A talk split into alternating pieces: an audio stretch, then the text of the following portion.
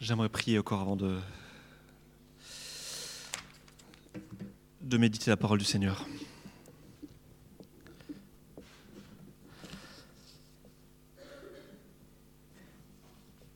Père, merci pour cette invitation que tu nous adresses, cette invitation que tu nous adresses à, à nous approcher de toi. Euh, merci pour ce temps de culte où nous pouvons le vivre, l'expérimenter. Nous pouvons nous tenir devant toi, toi qui es le roi trois fois saint, Seigneur. Toi, tu nous accueilles, tu nous demandes simplement de venir tel que nous sommes, de déposer à tes pieds nos fardeaux, notre péché, ce qu'a été notre semaine, pour pouvoir nous approcher de toi sans crainte et ouvrir les mains et, et recevoir, Seigneur, ce que tu as prévu pour nous. Merci pour ces chants que nous avons chantés, merci pour ces passages que nous avons lus et qui nous disent combien tu es grand, combien tu es bon, combien ce regard que tu poses sur nous est le regard d'un Père bienveillant qui nous aime et qui attend de nous que nous nous approchions de toi et que nous désirions de tout notre cœur toujours plus ressembler à ton Fils Jésus. Merci Seigneur parce que nous n'avons pas à attendre encore 50 ans que nous soyons euh, parfaits, peut-être un jour, pour que nous puissions nous tenir devant toi. Non, Seigneur, dès aujourd'hui, nous pouvons nous tenir devant toi. Et tu veux nous transformer. Et je veux te dire merci pour ce Dieu de grâce que tu es. Nous voulons à présent ouvrir notre parole, voir ce que ta, ta parole, voir ce que ta parole a à nous dire, parce que Seigneur, nous sommes en chemin et nous voulons toujours plus progresser pour être transformés chaque jour à l'image de ton Fils Jésus. Seigneur, transforme-nous Laisse-nous, ta parole, nous transformer. Amen. Amen. Alors je vais me rapprocher un peu de vous. Je ne peux pas faire beaucoup plus, sinon il faudrait que je me mette là. Mais euh, je vais me mettre là. Voilà, je suis tout près de vous. Euh, on va continuer notre réflexion que nous avions commencé la, semaine dernière. David, tu peux nous afficher la, la première dia. Vous vous souvenez? Non, c'était pas la semaine dernière. C'était il y a deux semaines. Et il y a deux semaines, on s'était un petit peu posé la question, on parle d'église, église, église, mais il y a autant de manières de comprendre l'église qu'il y a de confessions, qu'il y a même de personnes sur Terre. Hein. Suivant qu'on soit un orthodoxe de, de Grèce ou un orthodoxe de Russie, ou alors un luthérien d'Allemagne, ou alors un catholique d'Amérique du Sud, entre vous, votre conception de l'Église et la conception que votre collègue de travail a de l'Église, il y a plein de manières de voir l'Église et de comprendre ce qu'est l'Église. Et donc la dernière fois, on a dit déjà, l'Église, c'est pas avant tout un lieu, c'est pas avant tout un clocher. L'Église, ce n'est pas avant tout une institution, une institution avec un code de loi, des choses à faire, à ne pas faire, et ainsi de suite. L'Église, ce n'est pas avant tout une institution que Dieu aurait voulu pour que sa grâce puisse être partagée parmi les humains, une institution par laquelle il faudrait absolument passer pour pouvoir être au bénéfice de la grâce au travers des sacrements euh, de la scène ou, du baptême par exemple. Mais l'Église, ce n'est pas non plus euh, une pratique sociale et culturelle. Ce n'est pas le club des personnes qui vont à l'Église parce qu'ils sont français et en France, euh, on va à l'Église. Enfin, en France, en tout cas, on allait à l'Église historiquement. Ce n'est pas le club des personnes qui sont allemands, alors ils vont à l'église euh, protestante, ou le club des personnes qui sont latinos, alors ils vont à l'église catholique. Ce n'est pas non plus une histoire de dynastie, de dynastie familiale. On va à l'église parce que dans notre famille, nous sommes toujours allés à l'église. L'église, c'est avant tout un groupe de personnes qui sont reconnaissables à une caractéristique. L'Église, c'est le groupe des personnes qui désirent suivre Christ. Voilà la, la définition que je vous avais proposée pour simplifier au maximum et peut-être pour revenir à ce que Jésus entendait lorsqu'il est venu, lorsqu'il a invité des êtres humains à le suivre et qu'il a encouragé ensuite aux disciples à faire des disciples et à vivre l'Église. Je crois que c'est ce que Christ avait en ligne de mire. Une communauté de personnes qui aiment Dieu, une, communauté de personnes qui savent qu'ils ne méritent rien, que tout est gratuit. Une communauté de personnes qui savent qu'ils sont au bénéfice de la grâce de Dieu. mais qui, dans un second temps, désire imiter Christ, lui ressembler, le suivre, obéir à ses commandements. Vous savez, le mot chrétien, on vous a déjà, on, s'est déjà expliqué plusieurs fois la, définition, mais le mot chrétien, chrétien qu'est-ce que c'est? C'est euh, un petit colibé, c'est une petite vanne que les gens se faisaient dans, dans les premiers siècles. Et c'est les gens qui regardaient les chrétiens vivre, qui ne s'appelaient pas encore chrétiens à l'époque, et ils disaient Ah, ceux-là, ils essayent de ressembler à leur Christ, c'est des petits Christ, c'est des chrétiens. Mais c'est ça un chrétien en fait. Un chrétien, c'est une personne qui désire imiter Christ. Et c'est tout. Imiter Christ, ça veut dire aimer Christ. Aimer Christ, ça veut dire obéir à Christ et obéir à ses commandements. Et la dernière fois, on s'était rendu compte qu'il n'était pas possible de dire j'aime Christ si je ne mets pas en pratique sa parole. Et c'est Jean dans son épître hein, qui nous le disait en 1 Jean 2, nous saurons que nous l'avons réellement connu, Christ, si nous conformons notre vie à ses commandements. Et Jean va un peu plus loin, il dit, mais si quelqu'un dit, je le connais, Christ, et s'il ne suit pas ses directives, eh ben c'est tout simplement un menteur. Il prouve que la vérité n'a pas de place en lui. Donc vous voyez, Jean, il n'y va pas par quatre chemins.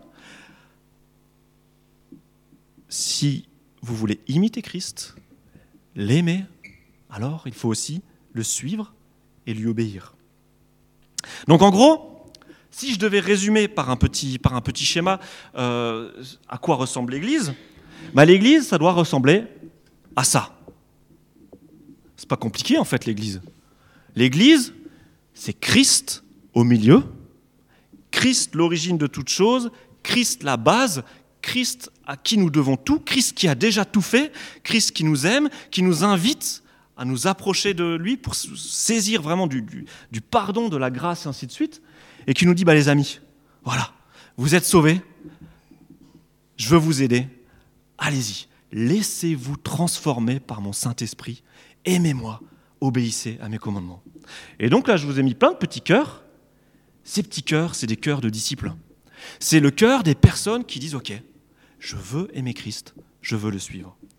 Donc voilà, en fait, je dirais, la définition de l'Église dans son plus simple appareil.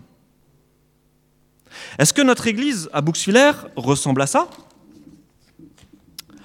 Eh bien, je dirais que notre Église à Bouxwiller ressemble plutôt à ça. Et c'est très bien. Et c'est très bien qu'elle ressemble à ça.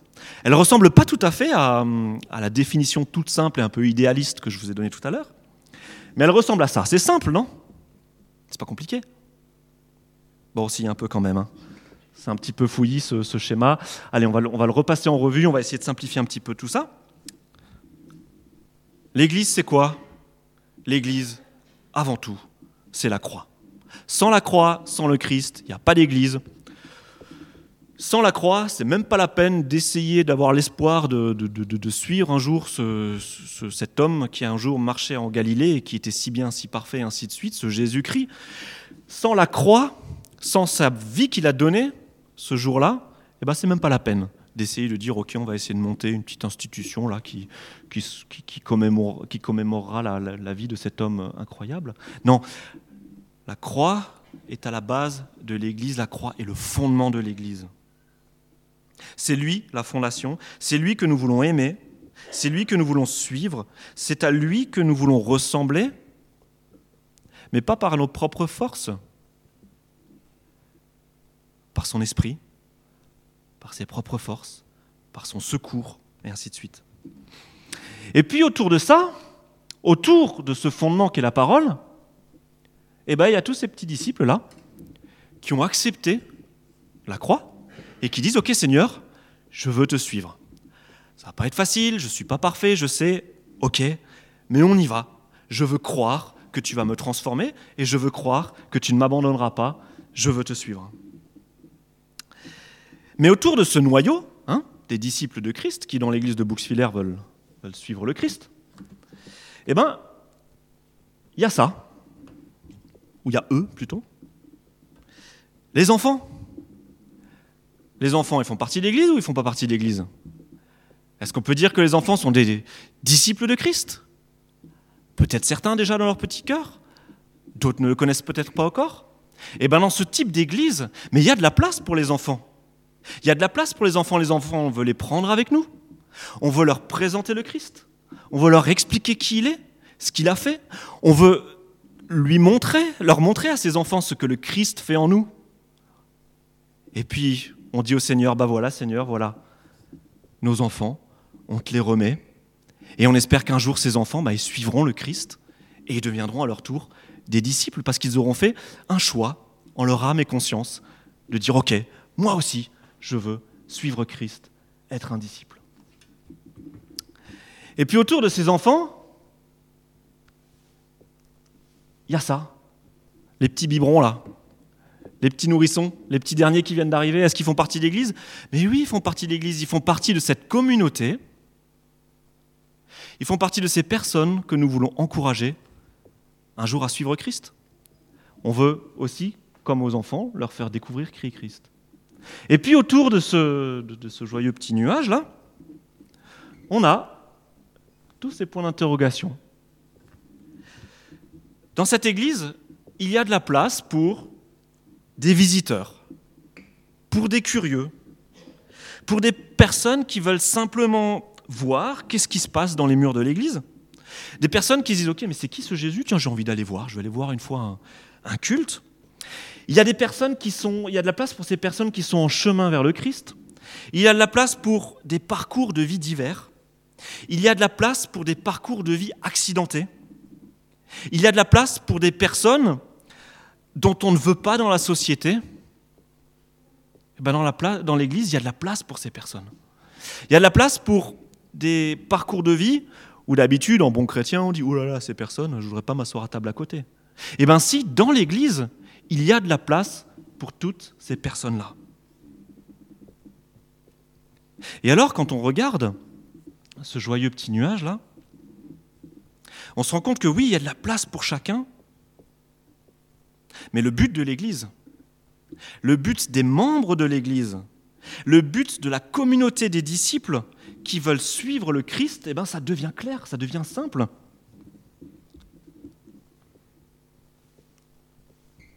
Toujours plus suivre le Christ, toujours plus converger vers le Christ, toujours plus demander au Christ de nous transformer afin que nous ressemblions toujours plus à, ce qu'il est. Et puis aider les uns les autres, ceux qui n'ont pas encore fait ce pas de foi, les enfants, les visiteurs, les personnes en chemin, les personnes qui, ont besoin de Christ, eh ben nous voulons leur dire, ben voilà, voilà qui il est, voilà à qui il ressemble, voilà ce qu'il peut faire pour toi, on veut te le présenter. Et ensuite, le Christ, il fait le travail. Donc vous comprenez que là, ce, petit noyau là de, membres, disciples, voilà, de l'Église, c'est pas l'élite des chrétiens. Ce sont simplement des personnes qui se savent pécheurs, qui se savent graciés, qui ont adopté la structure que l'État leur propose pour que l'association puisse vivre.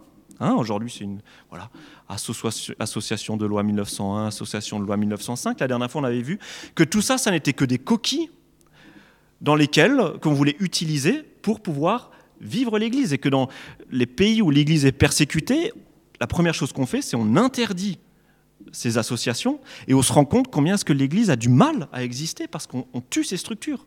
Donc nous, en France, on nous propose des structures, ben allons-y, vivons ces structures qui vont nous permettre ensuite de vivre notre culte. Et donc ce groupe de personnes, c'est pas l'élite, hein, c'est simplement ces personnes qui veulent suivre le Christ et qui veulent encourager toujours plus de monde à rejoindre le Christ, toujours, encourager toujours plus de monde à rejoindre ce groupe des disciples qui désirent simplement suivre Christ. Et ce que je crois en fait, moi j'aime beaucoup là, ce, nuage, je l'aime beaucoup, euh, mais ce que j'aime dans ce, dans ce nuage, c'est pas la photo d'ensemble. Moi ce que j'aime dans ce nuage, c'est surtout les flèches. Moi, c'est cette dynamique que j'aime. Parce que c'est là où on voit vraiment la vie de l'Esprit. On se rend compte que le Christ est là, il est vivant, il touche des cœurs, il veut que nous nous rapprochions de lui. Et c'est cette belle dynamique euh, qui me plaît là-dedans. Parce que si l'Église devient un point statique, là, il y a le cadre noir là, hein, de, notre, notre, écran là. Et puis là, on va dire que dans, à l'intérieur de ce cadre, c'est l'Église, et à l'extérieur, c'est plus l'Église. Je ne crois pas que c'est ce que le Seigneur nous demande de faire. Le Seigneur nous demande avant tout de nous assurer que cette dynamique de convergence vers le Christ, elle soit toujours là. Parce que si l'Église devient un lieu statique, où la croix, on la sort tous les dimanches, juste pour célébrer euh, quelque chose qu'on célèbre toujours, euh, bah, j'ai envie de dire, euh, est-ce qu'il y a encore Église? Est-ce qu'il y a encore communauté de disciples. Donc moi, ce que je veux vous encourager, c'est peut-être à regarder ce panneau, à vous poser la question, où est-ce que je suis dans ce, dans ce panorama Et où est-ce que le Seigneur m'attend Hein? Si je dois converger vers le Christ, m'approcher du Christ, quelle est la prochaine étape que le Seigneur me demande de faire pour que je puisse voilà, progresser vers lui?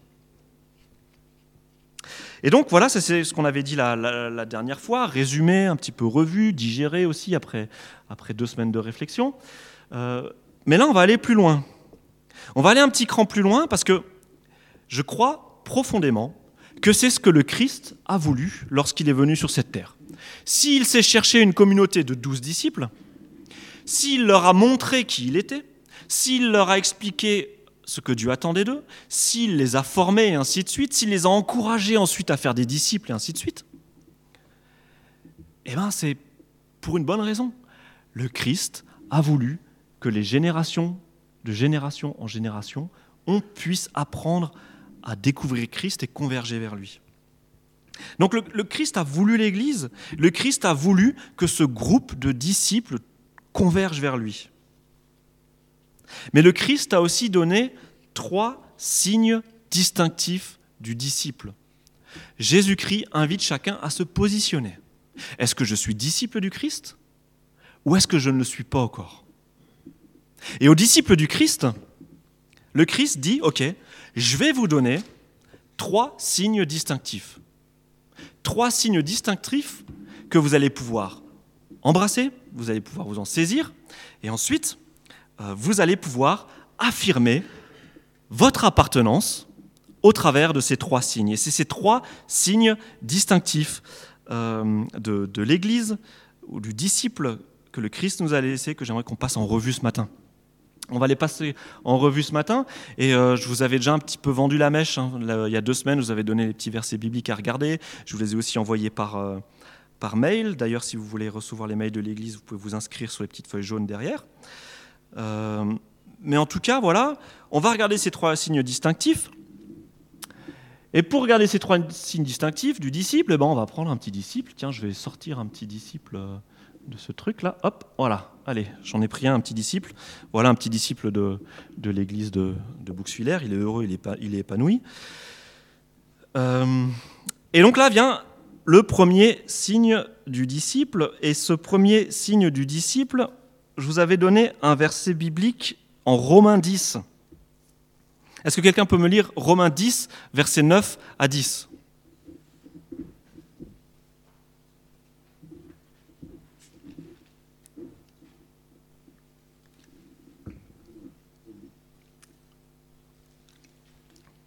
Allez-y, hein, n'ayez pas peur. Romains 10, versets 9 à 10.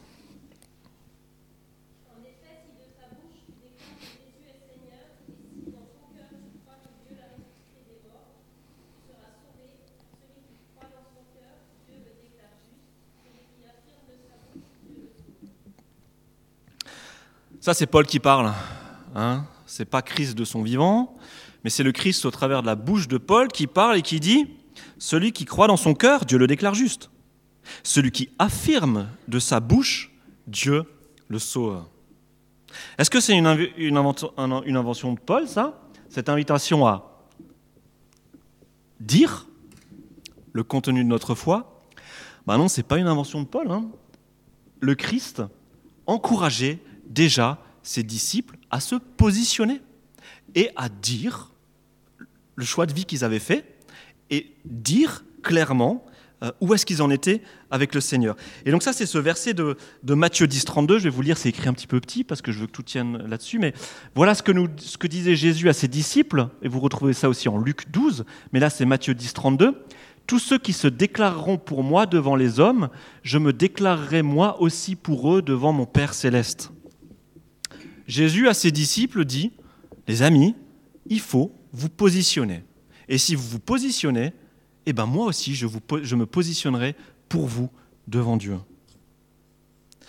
Et ça, Jésus, il ne le dit pas au travers d'une petite promenade bucolique avec les disciples alors que tout va bien, alors que l'ensemble de la Palestine est en train de se convertir massivement et que bientôt le monde entier sera chrétien, ainsi de suite. Non, Jésus dit ça à ses disciples alors que ça va mal, alors que Jésus sait que ses disciples vont être persécutés.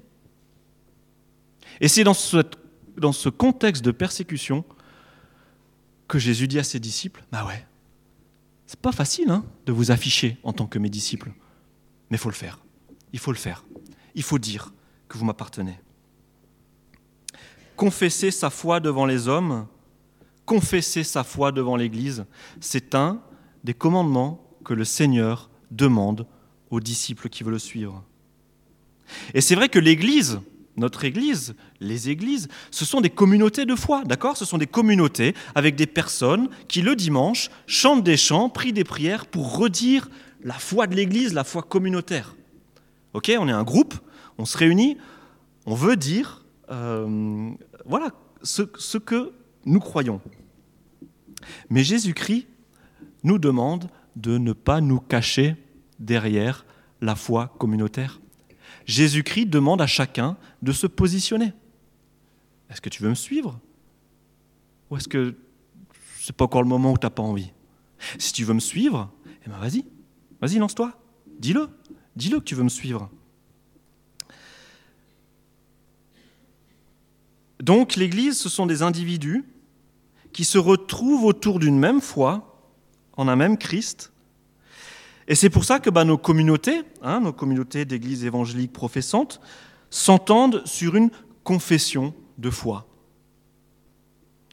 Lorsqu'une personne voilà, a dit Ok, bah voilà, je veux m'engager en tant que disciple dans l'église de Bouxulaire, je veux devenir membre, eh bien, on encourage cette personne à lire la confession de foi de l'Église.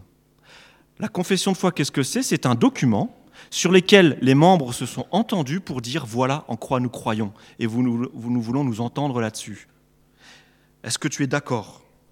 Et donc ce document nous parle de qu'est-ce que c'est que la Bible, qu'est-ce que c'est Dieu, qu'est-ce que c'est Jésus-Christ, enfin qui est Jésus-Christ, qui est le Saint-Esprit, qu'est-ce que l'homme et le péché, qu'est-ce que le salut, qu'est-ce que l'Église, qu'est-ce que l'au-delà? Et ça, c'est pas juste un petit document qu'on demande de signer, ainsi de suite. Non, mais ça, c'est simplement la traduction dans notre contexte de cette exigence du Christ de nous positionner et de dire clairement ce en quoi nous croyons. Et Paul, il a bien compris ça, et c'est pour ça que Paul dit, ok, d'accord, celui qui croit dans son cœur, Dieu le déclare juste, mais celui qui affirme de sa bouche, Dieu le sauve. Paul n'est pas en train de dire que celui qui ne dira jamais qu'il est chrétien n'est pas sauvé. Mais Paul est en train de dire qu'il faut être conséquent. L'un ne va pas sans l'autre. Si dans ton cœur tu crois, alors il faut le dire. Petite page de pub, c'est bientôt la marche pour Jésus, le 26 mai 2018. Hein, voilà, une occasion, une fois dans l'année, de se regrouper en tant que chrétien et dire ok nous les chrétiens on est là et voilà ce en quoi on croit. voilà petite page de pub je referme. Mais c'est vrai que euh, ça c'est un piège, c'est un piège de notre temps et de nos manières de vivre notre société. On a parfois une conception individuelle du salut. D'accord? L'important c'est qu'au fond de mon cœur je crois. Après, ça suffit pour mon salut. Mais Paul nous secoue Paul dit, oui, si tu crois dans ton cœur, Dieu, te déclare juste. Mais si tu affirmes de ta bouche, Dieu te sauve. L'un ne doit pas aller sans l'autre. Je crois, je dois le dire. Il n'y a pas le choix. Alors j'ai eu euh, personnellement cette manière de penser. Hein. L'important, c'est qu'au fond de mon cœur, je crois. C'est un truc entre moi et Dieu. Je ne vois pas pourquoi ça devrait aller plus loin. Je l'ai pensé très fortement, et pendant de nombreuses années. Et euh, voilà, petit témoignage, à l'adolescence, euh, j'aimais sincèrement Dieu. Mais franchement, hein, je peux dire que j'étais déjà un disciple. Euh, je, voulais suivre Christ, j'avais envie de lui, obéir, et je, je voulais vivre ma vie avec lui. Mais j'avais du mal avec ce côté extérieur de la foi. C'est pas pour me vanter, mais je n'avais pas honte de ma foi. Euh, à partir de l'âge de 14 ans, j'étais interne, d'accord? J'étais au lycée Jean Rostand, j'étais interne, et donc j'étais dans un dortoir avec 7 ou 8, 7 ou 8 autres gars. Et quand on vit avec 7 ou 8 autres gars euh, bah, toute la semaine, eh ben, on se cache rien, quoi. Hein. Euh, on sait tout les uns des autres. Et j'avais le choix, hein, soit je taisais ma foi, soit je m'affichais. Et j'ai pris l'initiative de, bah, dès le premier jour, je sors ma Bible, je fais mon petit culte personnel, comme ça, au moins c'est clair dans la chambre. Euh, Mathieu, il euh, on sait ce qu'il fait, il est en train de lire sa Bible, il en a besoin, voilà. Mais c'est ce que j'ai fait, j'ai sorti ma Bible, euh, je me souviens encore, il y avait 7 ou 8 gars dans la, dans piole, je, pense que vous imaginez directement la réaction. À partir de ce jour-là, j'étais fiché, j'avais l'étiquette chrétien. Et ça ne m'a pas lâché. Euh, mais quelque part, j'étais en paix avec Dieu. J'étais en paix avec Dieu parce que je n'avais pas honte de lui. Et c'était chouette en fait, parce que je pouvais embarquer Dieu partout avec moi. Je pouvais embarquer Dieu avec moi euh, lorsque j'allais faire du sport avec mes amis. J'avais pas besoin de laisser Dieu au vestiaire lorsque j'étais sur le, terrain de basket ou sur le mur d'escalade. J'avais pas besoin de laisser Dieu à l'extérieur du bar lorsque j'allais dans un bar avec mes amis, parce que mes amis savaient que j'étais chrétien et que j'allais me comporter en chrétien dans ce bar. J'avais pas de problème. Et puis pour mes amis, c'était clair aussi.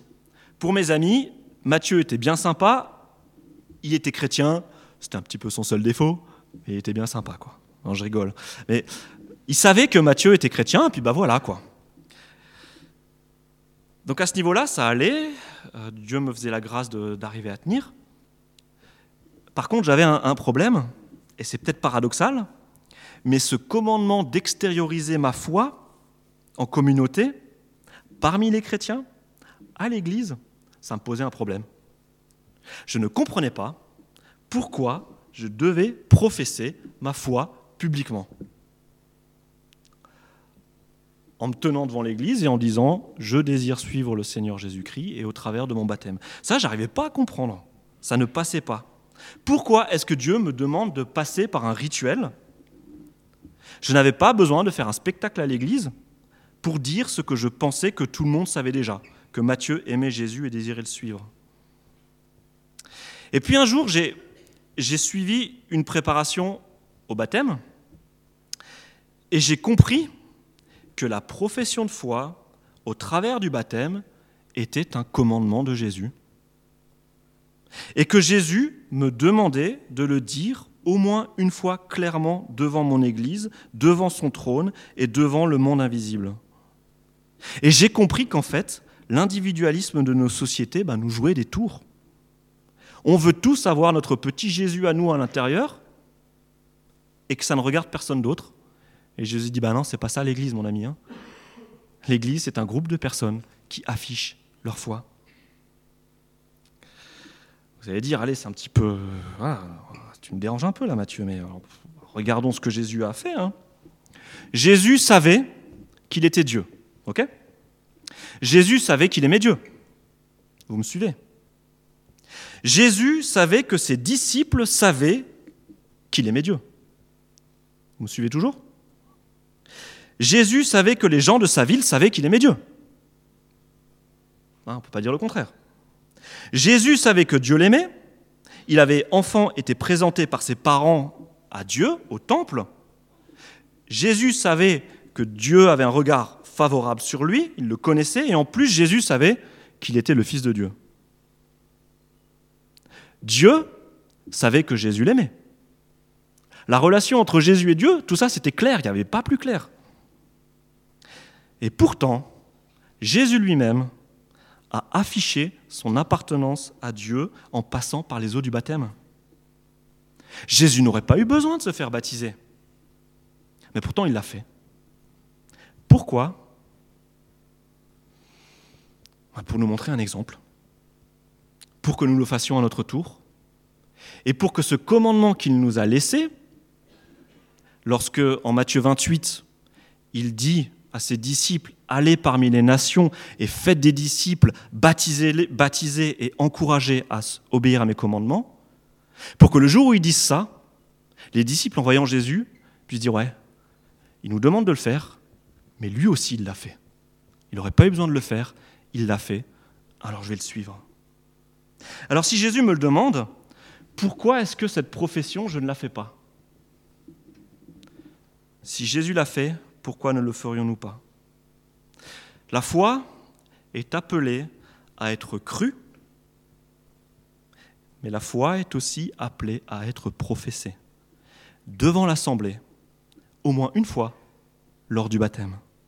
Et donc là, bah, la transition vers euh, le, point suivant, hein. ah mince, je vous avais mis le verset là, mais c'est le verset de Romains 10. Hein. Mais du coup, la transition euh, avec le deuxième signe visible, bah, c'est tout fait en fait. Hein. Matthieu 28, 19, Faites des disciples parmi tous les peuples, baptisez-les au nom du Père, du Fils et du Saint-Esprit. Voilà l'autre signe que Jésus demande à ses disciples de revêtir.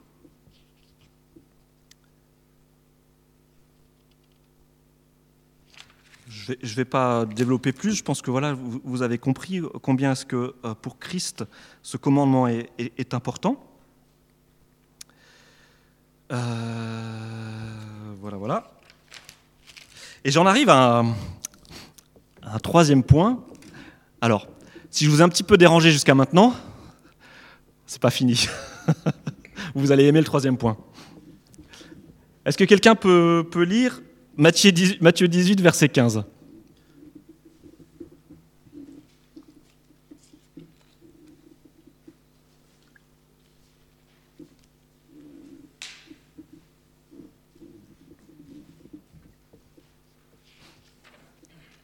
bien fort, Matthieu 18, verset 15. Je vais l'afficher là.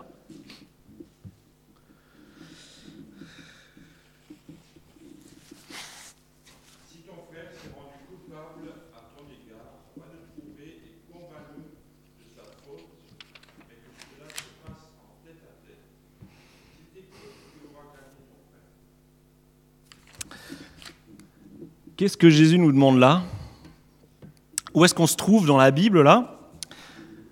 On n'est pas dans le, au moment où Jésus euh, parle dans le, dans, sur la montagne, on est en Matthieu 18, mais cette chose-là, Jésus l'a déjà dit dans le sermon sur la montagne.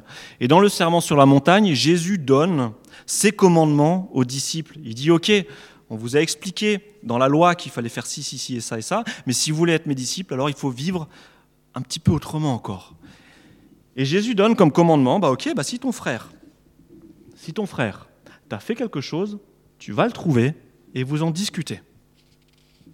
Donc en fait, Jésus, lorsqu'il encourage quelqu'un à le suivre, Jésus l'encourage à rejoindre une communauté de disciples, un groupe de disciples au travers duquel le disciple va pouvoir vivre. Ok, tu veux me suivre, tu veux m'obéir, tu t'affiches pour moi, c'est bien, mais souviens-toi bien d'une chose, je ne veux pas que tu restes seul. Ta place est au milieu d'une communauté de disciples. Et je veux que tu y vives, non pas seulement, selon les lois civiles, non pas selon la loi qui dit aime ton prochain, mais selon la loi exigeante du royaume qui dit aime même ton ennemi. On vous a dit tu ne commettras pas d'adultère, et eh ben moi Jésus je te dis que regarder en convoitant une femme qui n'est pas la tienne, c'est déjà de l'adultère. On vous a dit que vous deviez aimer votre prochain, et bien moi Jésus, je vous dis, vous, aimez, vous allez même aimer votre ennemi.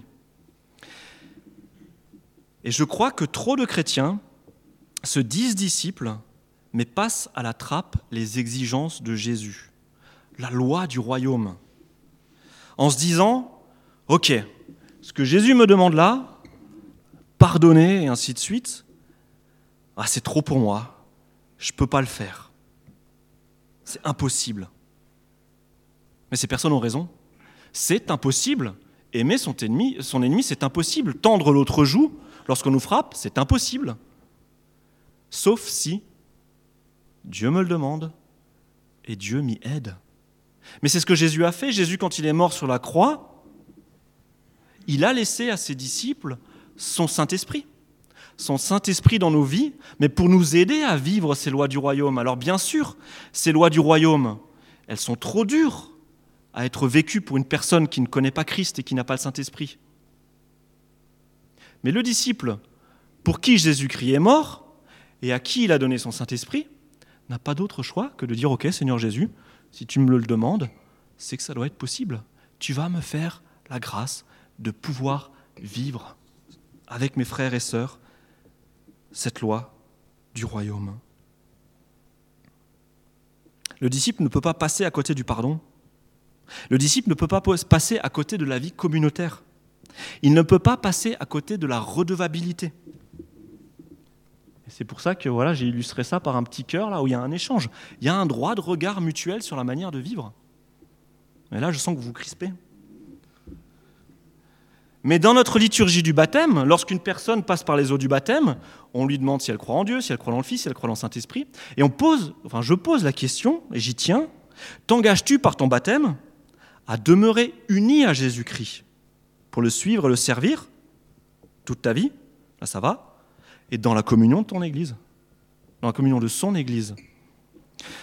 Cette formule est assez soft. La communion de son Église, ok, ça va, c'est quoi, on ne sait pas trop. Mais la communion euh, de l'Église, c'est comme le mariage, c'est pour le meilleur et pour le pire. Jésus me place dans une Église. Il y a des moments où ça va avec mes frères et sœurs, il y a des moments où ça va moins bien. Eh ben Jésus-Christ me demande de vivre ça. Il me demande d'aimer, de pardonner, de, retourner vers mon frère, d'essayer de le gagner et d'avancer ensemble. Je vous dis, la formule baptismale ici à l'église de Bouxwiller, elle est soft, hein, elle est gentille. Les anabaptistes ménonites, vous savez, ces personnes qui étaient là dès, les premières heures de la réforme, qui étaient à côté de Luther et qui ont dit Écoute, Luther, c'est sympa ta manière de voir l'Église, mais il faut aller quand même un petit cran plus loin. là. Euh, si nous voulons vivre comme des disciples, il faut être baptisé adulte comme des disciples. Euh, il faut vivre cette loi du royaume. Cette loi du royaume, elle n'est pas pour plus tard. Hein, c'est pas au paradis, j'aimerais mon prochain et mon ennemi comme moi-même. Hein. C'est maintenant, aujourd'hui. Les anabaptistes ont dit il faut le vivre maintenant. Et lorsqu'un anabaptiste passait par les eaux du baptême, voilà ce qu'on leur demandait. Et ça, c'était en 1527, et c'est une des premières liturgies des baptêmes anabaptistes. 1527, hein, on, est, on est vraiment juste dans les premières années de la Réforme, et voilà ce qu'on demandait. Si désormais tu pêches, et ton frère le sait, accepteras-tu de lui une première une deuxième et une troisième fois devant l'Église d'être repris. Accepteras-tu l'admonition fraternelle volontiers et avec obéissance? Si oui, dis je le veux. Voilà à quoi euh, s'encourager les chrétiens euh, anabaptistes à la période de la Réforme. Suivre Christ, c'est avoir aussi une exigence vis-à-vis -vis de mon frère. Ça veut dire avoir la liberté, avec amour, de venir le voir quand je pense qu'il y a quelque chose qui ne va pas, mais c'est aussi accepter qu'un frère, avec amour, vienne me voir pour me dire, écoute là Mathieu, je crois qu'il y a un truc qui ne va pas là. Ce que tu es en train de prêcher le dimanche matin, tu ne le vis pas Mathieu là. Euh, ok, viens, on va en parler. Et, puis, euh, bah, voilà, je, te demande pardon si effectivement c'est le cas, et voilà, on va cheminer ensemble. Ce n'est pas un contrôle des consciences. Effectivement, il peut y avoir des dérives. Et il y en a eu dans l'histoire de l'Église, c'est clair. Mais c'est simplement de l'obéissance. Au troisième signe, commandement du Christ, cette redevabilité commune. Et c'est pour ça que les membres, disciples de l'Église, s'accordent autour d'un règlement intérieur. C'est pour ça qu'on a un règlement intérieur. C'est pas juste pour faire comme dans les entreprises ou les, les, équipes de foot, non. On est des disciples. On veut vivre ensemble la loi du royaume, et ben voilà comment est-ce qu'on veut le vivre ici à Alors j'ai quand même envie de, vous lire un petit texte, un petit texte euh, que, André Souchon m'a suggéré suite à la, dernière, euh, à la dernière prédication, un texte de Luther. Ok? Là, cette manière de voir l'Église, vous allez dire, oui, mais c'est quand même vachement une manière de voir l'Église selon un évangélique professant et ainsi de suite. Eh bien, voyons ce que, ce que Luther disait sur la manière dont il s'imaginait le culte. ok? Donc ça, c'était euh, en, en quelle année, André? 1526 Donc un an avant la liturgie baptismale que je vous ai, que je vous ai eu tout à l'heure. Voilà.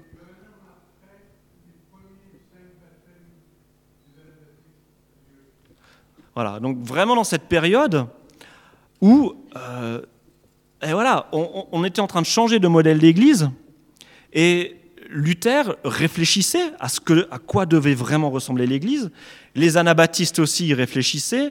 Les anabaptistes étaient peut-être un pas plus loin, mais le pauvre Luther, lui, qu'est-ce qui se passe? Ben, Luther, lui, euh, ben, c'est pas facile. Il doit gérer un, des États qui sont chrétiens comme on est chrétien de famille en famille, euh, et on est chrétien parce qu'on est euh, occidental et ainsi de suite. Donc Luther, il se pose la question, ok, voilà à quoi doit ressembler l'Église, mais pratiquement, comment est-ce que je le vis dans mon Église euh, à Wittenberg, en Allemagne, et ainsi de suite. Et donc voilà ce que Luther disait. Luther, Luther disait, il existe trois types de cultes. Alors le premier, je vais y aller rapidement, le premier en latin nommé formula missae. Et là, en fait, qu'est-ce qu'il veut, Luther? Luther dit, OK, il existe déjà un culte en latin. Eh bien, ce culte en latin, il plaît aux jeunes. C'est fou, ça, hein? Mais le latin, c'était la langue de l'université à l'époque.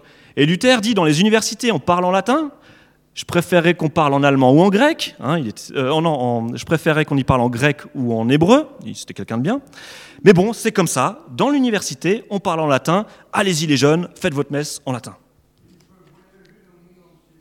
Et en plus, avec le latin, on peut aller prêcher dans le monde entier. Donc Luther avait à cœur l'avancement de l'évangile, il avait à cœur que les jeunes générations se forment et puissent annoncer l'évangile plus loin. Il existe un culte en latin, on va pas se prendre la tête en disant oui, le latin, c'est euh, les, les, catholiques qui parlent le latin, ainsi de suite, donc nous, en tant que protestants, on ne veut pas parler latin. Non, Luther dit c'est super. Les jeunes, vous parlez latin, c'est top, allez-y. Allez-y.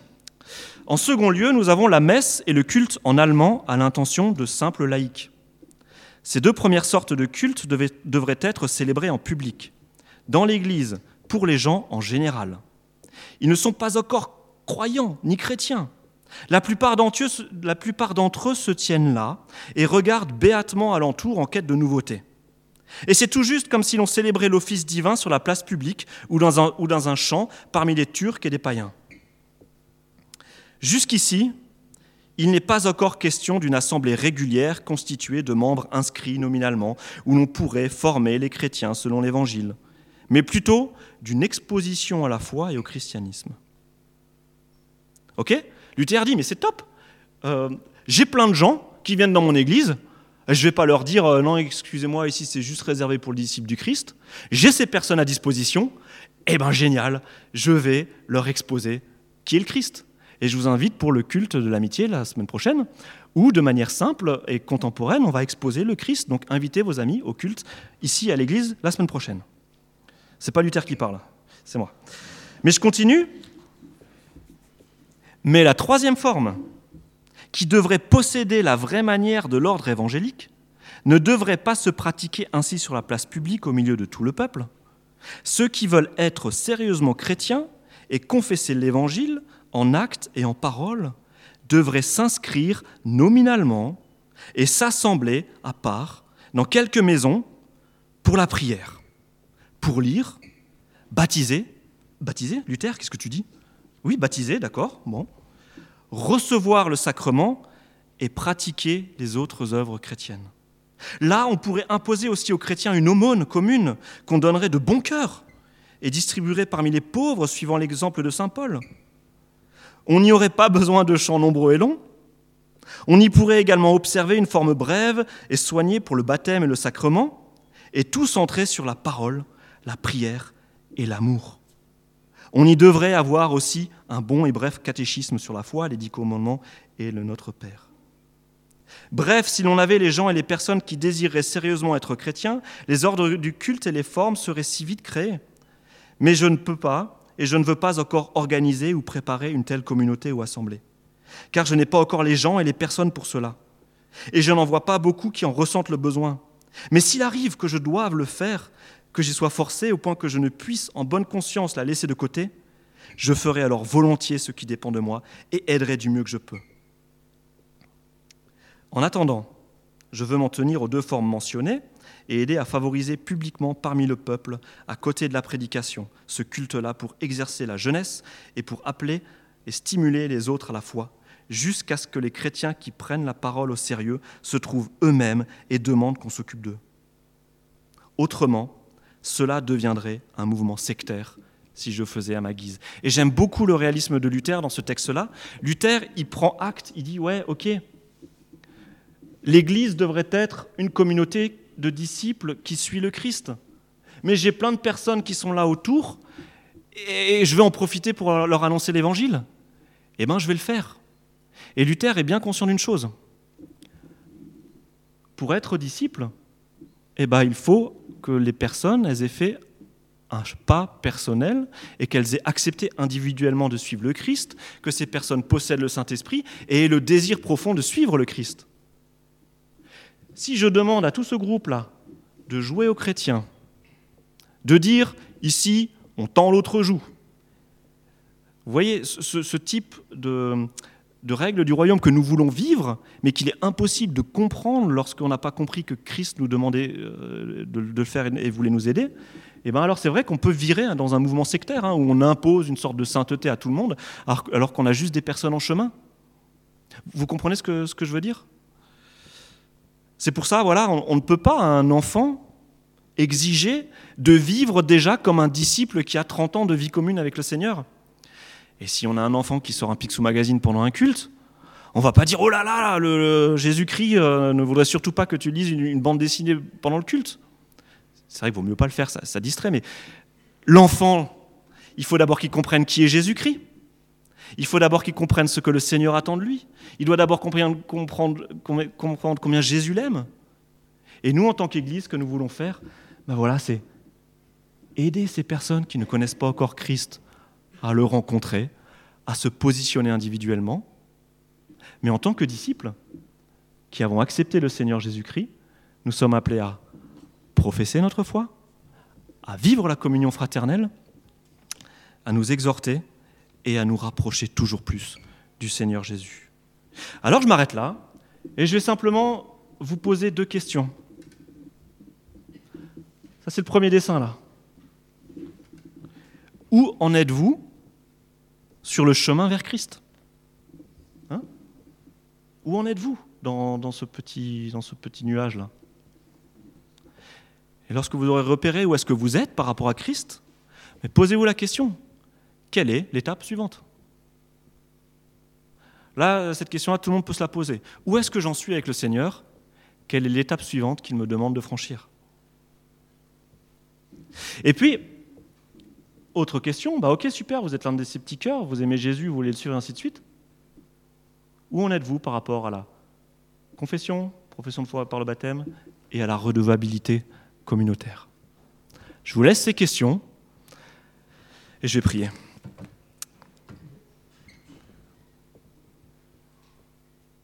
Seigneur, merci pour ton Église, merci pour euh, ces personnes qui la constituent, merci pour ce miracle qu'est l'Église, ces personnes qui, de siècle en siècle, peuvent te rencontrer, peuvent voir leur vie changer, peuvent voir leur manière de penser et d'agir changer et faire du bien autour d'eux.